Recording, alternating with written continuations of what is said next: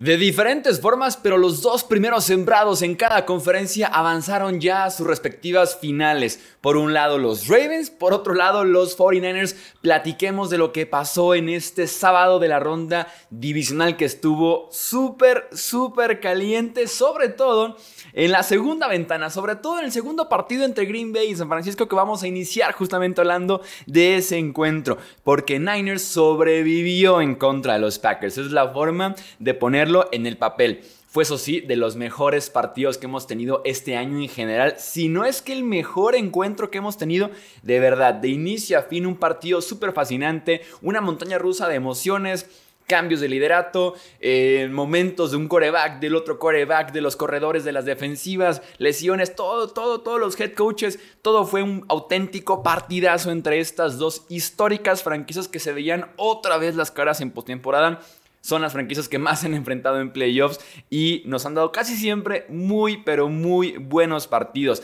Partido dominante por parte de Green Bay, pero no supieron aprovechar sus oportunidades. Sacaron solamente 6 puntos de 3 viajes a zona roja en la primera mitad. En el primero sacan un gol de campo, en el segundo se la juegan en un cuarta y una y en el tercer viaje otra vez solo sacan un gol de campo. En lugar de poder sacar 21 puntos en total se fueron 0 de 3 solamente con 6 puntos. Eh, platiquemos de esa segunda serie ofensiva que llega a zona roja porque es cuando se la juegan en cuarta y una con una personal de Jordan Love. En mi opinión, pésimo spot del balón por parte del juez de línea. Tuvo dos quarterbacks sneaks eh, Jordan Love y dos veces creo yo que el juez de línea no lo ayudó para nada, donde estuvo colocando el ovoide. Probablemente Matt LaFleur pudo haber retado la jugada como sí lo hizo en el segundo quarterback sneak que tiene Jordan Love en este partido, pero son muy complicados esos quarterback sneaks o sobre todo cuando tienen que marcar un máximo avance y hay demasiados cuerpos ahí cerca del ovoide que puedan hacer realmente un ajuste de donde se puso originalmente el ovoide, así que en ese sentido se van, como les digo, con las manos en blanco y desaprovechando otra vez las oportunidades. Debieron tomar más ventaja para poder ganar un partido así. Porque el cierre, a diferencia del inicio del partido de Green Bay que vino de más a menos, el cierre fue muy complicado para Green Bay. En una serie ofensiva que estabas en tercera oportunidad, Jordan Love, que ahí venía del partidazo, venía dando la gran sorpresa, consolidándose en el escenario más complicado hasta el momento de su carrera, y vino de más a menos Jordan Love. Interceptaba en un pase en tercera oportunidad que lo ve tarde, el pase es alto, atrasado, termina siendo bateado por su propio jugador, por su propio compañero, y en las manos de Dre Greenlaw. Siguiente serie ofensiva Packers tiene que despejar porque Jordan Love otra vez en tercera oportunidad tarde en su decisión, atrasado el pase esta vez a Aaron Jones y tienen que justamente despejar. Gol de campo fallado por el pateador que más goles de campo y que más puntos extras falló, en todo el año. En la transmisión se mencionó por ahí que platicaron con Matt LaFleur justamente sobre el desenlace, más bien sobre el desempeño de Carlson, el pateador de los Green Bay Packers, y el mismísimo Matt LaFleur dijo, cada vez que entra al campo, rezo. No puedes ganar partidos de postemporada con esa confianza y sobre todo con esa falta de nivel de parte de tu pateador, sobre todo porque en los playoffs hemos visto que los pateadores te ganan o en su defecto también te pueden perder los partidos. Y tenemos para cerrar esta debacle que tuvieron los Packers sobre la hora, eh, la intercepción al final del partido para Jordan Love. En un riesgo innecesario porque tenías todavía 50 segundos en el reloj, eh, dos tiempos fuera en ese momento, estabas en primera oportunidad. Era primera y 10 Mejor desastre de ese balón, mándalo la fila 30 del Levi's Stadium y en segunda y 10 vuelve a, alinearte y busca ahora sí conseguir las yardas o en su los puntos. Entonces, innecesario ese riesgo que toma Jordan Love. Probablemente la falta de experiencia le llega a pesar sobre el cierre del partido al coreback de Green Bay. Hablemos ahora de San Francisco, que fue superado, como les digo, sobre todo en el, arranque del encuentro. Aún así se mantuvieron muy cerca en todo momento tomar finalmente la ventaja eh, cuando quedaba solamente un minuto más por jugar. Fue superado, pero equipos tan buenos, tan talentosos y tan bien coacheados como son los Niners, como son estos Niners, hay que jugarles completo, hay que jugarles de inicio a fin y sobre todo hay que aprovechar cada oportunidad que tengas, porque cuando San Francisco te deje de dar justamente las, oportunidades de tener la ventaja, de tomar más colchón de puntos y demás, te van a hacer pagar porque ahí vienen los Niners que conocimos eh, durante la temporada regular en ese cierre de partido que tuvieron tan bueno a la defensiva y también a la ofensiva. Eh, la ofensiva perdió muy temprano a Divo Samuel, lo cual tiene un peso muy grande en esta ofensiva de los Niners. Veremos cómo le va en tema de lesión, de salud, para poder estar en la final de conferencia disponible. Pero sí, esta ofensiva claramente se ve afectada por la salida de Divo Samuel. Brock Purdy tuvo tal vez uno de sus peores partidos que hemos visto de él este año o en general en la NFL. Tarde en sus decisiones y lecturas, muy pero muy impreciso, probablemente por el ovoide tan mojado porque estuvo cayendo un tormentón en Santa Clara, California. Incluso hay una jugada en la que Brock Purdy se ve que senta el ovoide y antes de tomar la decisión, mientras está leyendo el campo, se está secando la mano en plena jugada en un costado del pantalón, casi con la toalla. Y ahora sí regresa con el ovoide en las manos. Entonces así de complicado fue el agarre. Probablemente la imprecisión de Brock Purdy tuvo que ver con esas condiciones del clima. Y aún así San Francisco, sin ser el partido más espectacular para ellos, en una serie ofensiva, pase de largo a George Kittle que se encarga de hacer el resto con las piernas y con lo agresivo que suele ser. Siguiente jugada, touchdown de más de 20 yardas de Christian McCaffrey, quitándose a defensivos en campo abierto y con un muy buen bloqueo. Entonces, tienes jugadores tan buenos que en cualquier momento te pueden empatar el partido, te lo pueden ganar, porque de un chispazo, ping pang, la ventaja es tuya otra vez, ¿no? Y sobre todo la última serie ofensiva, después de pasarla fatal, de pasarla terrible todo el encuentro, la última serie ofensiva de Brock Purdy fue la mejor que tuvo en todo el partido. Respondió en el momento más, pero más importante. Hablemos de Kyle Shanahan, porque Shanahan estaba haciendo un Shanahan al final de cuentas. ¿eh? Shanahan estaba haciendo un Shanahan.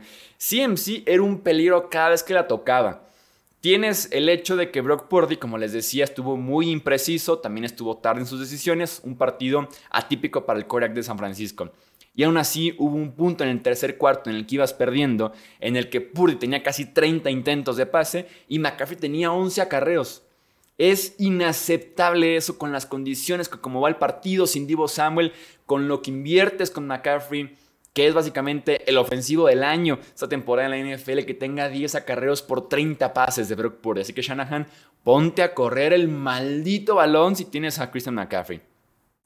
Y también con Shanahan, al final de la primera mitad, se enfocó tanto pero tanto, pero tanto en no darle el balón a Green Bay, no dejarle tiempo para que pudieran responder justo antes del, medio tiempo, que ni siquiera él pudo anotar puntos. Se enfocó tanto en ese touchdown, medio tiempo, touchdown, que terminó siendo para San Francisco gol de campo fallado, medio tiempo, despeje. Ese fue el sándwich que hicieron en el cierre del, del primer medio y arranque del segundo. Manejó mucho mejor, eso sí, el final del encuentro en tema de llamado de jugadas y también en el reloj. Simplemente dijo al final, vamos anotando. Y después vemos cálculos que tiempos fuera que tenía Green Bay, que segundos, vamos anotando y listo, que era lo que tenían que haber hecho desde el primer medio. Dre Greenlow tuvo dos intercepciones en este partido, menos mal que jugó, porque era el único jugador en el reporte de lesionados de los Niners en este partido. Menos mal que jugó. San Francisco avanza a su tercera final de consecutiva de la Nacional, mientras que Green Bay debe quedarse muy contento con lo que se vio este año en general de Jordan Love y del talento joven que tenían alrededor en wide receiver y también en tight end. Hablemos ahora sí de la final, más bien, perdón, de la previa a la final de la conferencia americana, el partido de ronda divisional entre los Houston Texans y los Baltimore Ravens con triunfo 34 a 10 de los Ravens, que cumplen con el trámite de ganar y gustar en contra de Houston como tenían que hacerlo, ¿no? Claramente eran en el papel superiores, en jugadores, en cocheo, eh, de local, con el descanso, tenían que ganar y así lo hicieron en contra de Houston, aunque se estaba complicando el inicio del partido. 10-10 al medio tiempo, casi se ponen incluso 10-13, perdiendo porque Texans falla un gol de campo, pero para la segunda mitad, 24 a 0 el marcador de la segunda mitad de parte de los Ravens porque apareció Lamar Jackson, el MVP. Apareció el mejor jugador este año en toda la maldita NFL, que es Lamar Jackson. Chéquense esta estadística. Lamar es el primer jugador en la historia de la NFL y esa temporada regular o postemporada, no importa, en tener en un mismo partido dos pases de touchdown, dos eh, touchdowns por tierra más de 100 yardas por tierra y también más de 100 puntos de rating de coreback. Te habla de un partido extremadamente completo y fue justamente sobre todo la segunda parte, pero también al principio ya estaba corriendo bastante, bastante bien Lamar Jackson. En la segunda parte simplemente cayeron los touchdowns, sobre todo los touchdowns aéreos y esa fue la gran diferencia. Texans se equivoca defendiendo a Lamar Jackson todo el encuentro. Eh, al no poner un, espía de coreback que estuviera solamente al pendiente de que Lamar, en cuanto pensara en correr, bajara e hiciera el tacleo. Se equivocan también al jugar hombre a hombre. Lo hemos dicho antes aquí en el podcast ya. Cuando juegas hombre a hombre, el defensivo literalmente se voltea, le da la espalda al coreback para correr con su wide receiver o con su tight end. Eso le permite al coreback, con todo el mundo dando de la espalda, agarrar el ovoide y correrlo. Cuando juega zona es más normal o más común que el defensivo esté retrocediendo en su zona, pero esté todo el tiempo de frente al coreback. Y eso le permite justamente que está corriendo la mar, bajemos por él, ¿no? Entonces se equivocan, creo yo, al jugar mucho hombre a hombre y poco zona en este partido por parte de los Texans. Y también los defensive ends estuvieron muy agresivos buscando a Lamar.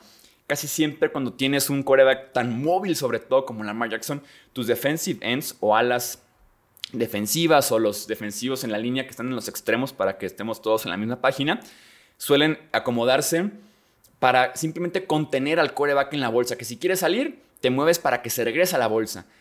Y los defensive ends de los Texans estaban jugando como si fuera Joe Flaco la semana pasada. Se estaban yendo con todo por la mar. Se estaban incluso pasando de la mar hacia la espalda del coreback y eso permitía que la mar simplemente agarrara el ovoide y saliera hacia adelante. Entonces les faltó contener más en lugar de presionar al coreback. Eh, touchdown Isaiah Likely en este partido, que es un tight end muy atlético. Al parecer regresa Mark Andrews la próxima semana para final de conferencia. Tienes ahora dos muy buenas opciones en tight end. Andrews de regreso que está probadísimo y Likely como el tipo joven, sensación eh, nuevo que tiene Baltimore en su ofensiva. Los castigos de los Texans. 11 castigos en un partido de playoffs es inaceptable. 6 fueron sobre todo antes de la jugada. 5 ofensivos y un defensivo. Llámese arranque en falso o false start, llámese retraso de juego o delay of game, y en el caso del defensivo fue un offside, que se pasó el defensivo de la línea de golpeo antes de la jugada. El peso muy seguramente de la localía de Baltimore, que se menciona muy poco, pero es muy buena, como puede pesar la localía del M&T Bank Stadium. La ofensiva de Texans se fue en cero, en cero touchdowns. El único touchdown del partido para Houston fue en equipos especiales, fue un regreso de despeje y bueno, pues el gol de campo de Favre, ¿no? Que de todos modos también les digo, falla otro gol de campo.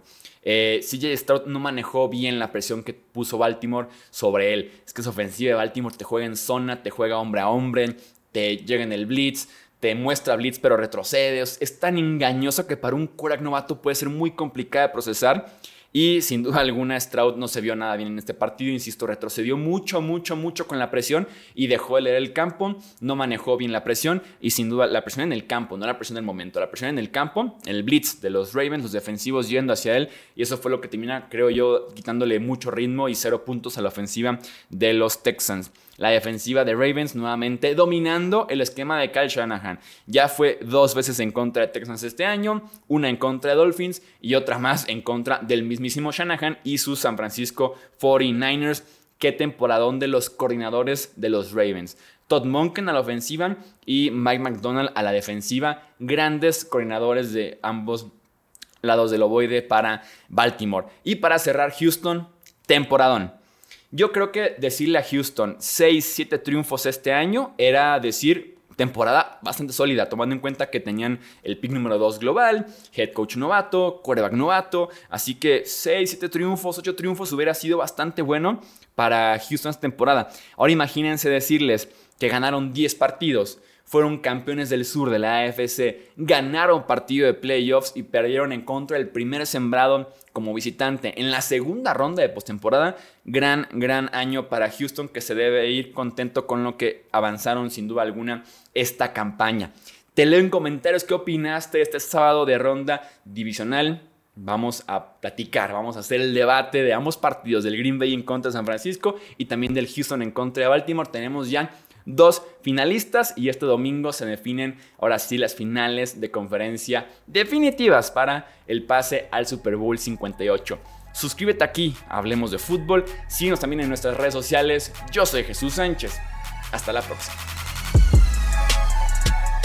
Gracias por escuchar el podcast de Hablemos de Fútbol. Para más, no olvides seguirnos en redes sociales y visitar hablemosdefutbol.com.